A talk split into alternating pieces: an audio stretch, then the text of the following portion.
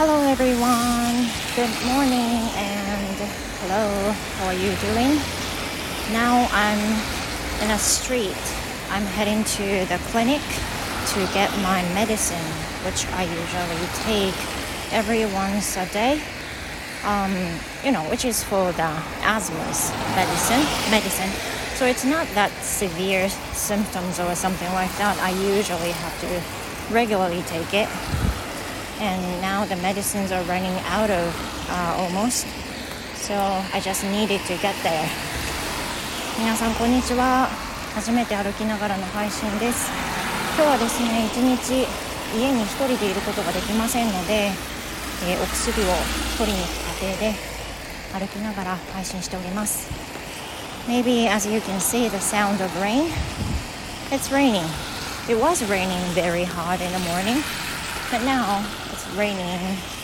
Um, just a little you know not um, under なんだろう not standable one.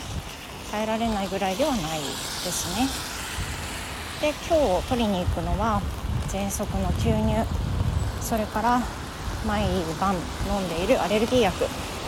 でこのアレルギー薬がないと私鼻炎持ちだしアレルギー持ってる人が喘息も、まあ、あの起こしやすいっていうことでこれがあると咳もあの起こりにくいですし非常に私にとっては役に立つセットで役に立ってます。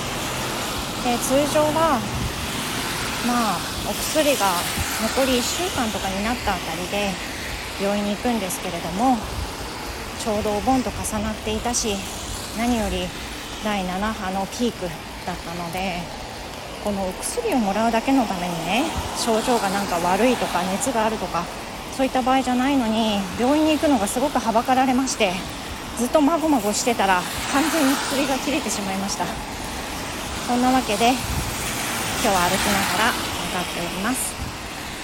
So、uh, for today's lesson maybe 喘息 we can say asthma.